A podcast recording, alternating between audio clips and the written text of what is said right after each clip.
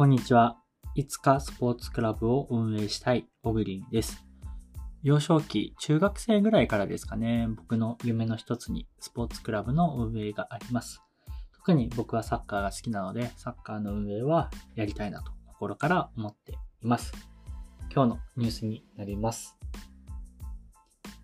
バスケチーム運営のライジングゼファー福岡、副業マッチングプラットフォームを導入。B2 リーグ所属のプロバスケットボールチーム、ライジングゼファー福岡を運営するライジングゼファー福岡は、アナザーワークスの副業マッチングプラットフォーム、副業クラウド、フォースポーツを導入した。アナザーワークスが発表したということです。えーこの、えっと、副業クラウドフォースポーツ、まあ、副業クラウドっていうアプリは、えっと、副業人材。この副業っていうのは、あの、えー主とか、ふ、副とか、そういう感じではなくて、複数の副業人材っていうのが、まあ、一個面白いポイントで、まあ、一人が複数の、あの、仕事をするみたいなニュアンスだと思うんですけど、まあ、そういった人材を、あの、募集するようなプラットフォームであったり、まあ、もちろん、募集されて、それに応募できるプラットフォームなわけなんですけど、まこちらを、えーこの、プロバスケットボールチームが利用を開始したというようなニュースになります。で、フォースポーツっていうようなスポーツ事業会社に特化した、まあ、そういう場所になってるわけなんですけど、まあ募集としては、えー管理会計アドバイザー、イベント企画、動画クリエイター、スポンサーセールスの4種類ということなんですけど、えーとても、あのー素敵だなというふうに思ってて、えーなんだろう。この、あの、スポーツとかって僕は一個課題だな、クラブ運営とかっていう僕の夢であるっていう中で課題だなと思ってるのが、例えば、えー皆さんが好きなスポーツチーム、有名な、どこでもいいんですけど、例えば海外でレアル・マドリード、有名ですよね。じゃ、レアル・マドリードと、えーじゃあ、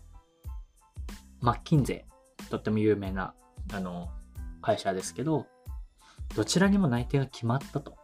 そしたらみんな頭を抱えて悩む。そうなんですね。ただ、日本で、じゃあ有名なスポーツクラブどこかに受かりましたと。じゃあ、有名な日本の企業どこかに受かりましたと。悩むかっていうと、悩まないケースも結構多いと。で、その差っていうのは、まあいろいろあるんですけど、やっぱりスポーツが与えるインパクトとか、エンタメ性とか、人の心を動かす部分っていうのは、あの、世界も日本も共通してる部分はあると思うんですけど、負けてる部分っていうと、まあ、一番大きくは収入の部分だと思ってて、うん、向こうの、その、やっぱり有名なところのクラブの、あの、やつって、その大手の、大手というか世界的に有名な企業と比較しても遜色ない報酬をもらえますし、もちろんお金のために何かをやるわけじゃないですけど、優秀な人材っていうのは、他で報酬、高い報酬をいただける可能性がある。それを蹴ってまで、そうじゃないところで働くって結構な、なんだろう、ハードルがあると思うんですよ。そういうところを考えたときに、やっぱりそういうハードルが残ってしまうし、それが特に日本は強い中で、だけど、スポーツ好きだし、スポーツに何か貢献したいし、地元のクラブに何かやりたいっていうのは、スポーツの魅力の一つでもあるんですけど、思ってる方っていうのはかなりの数僕はいると思ってて、そういったところに対して、こういう、えークラブが副業を募集することで、まあ、きっと何十万とか、あの、4、50万とか100万とかっていうような仕事っていうよりは、もっとちっちゃい仕事っていうのが多いとは思うんですけど、でもそれでも、その世の中で活躍してる人材が、こうやってクラブのお手伝いをする、手伝い、仕事をするっていうのを、まあ加速させるようなプラットフォームって素敵だなって思いますし、僕は各クラブにはどんどん積極的に使ってほしいなというふうに思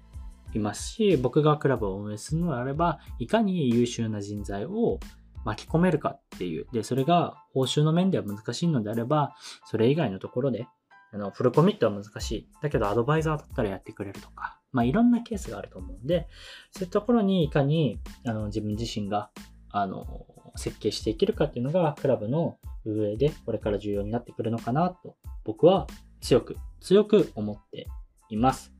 はい。今日のニュースは以上になります。また明日もよろしくお願いします。では。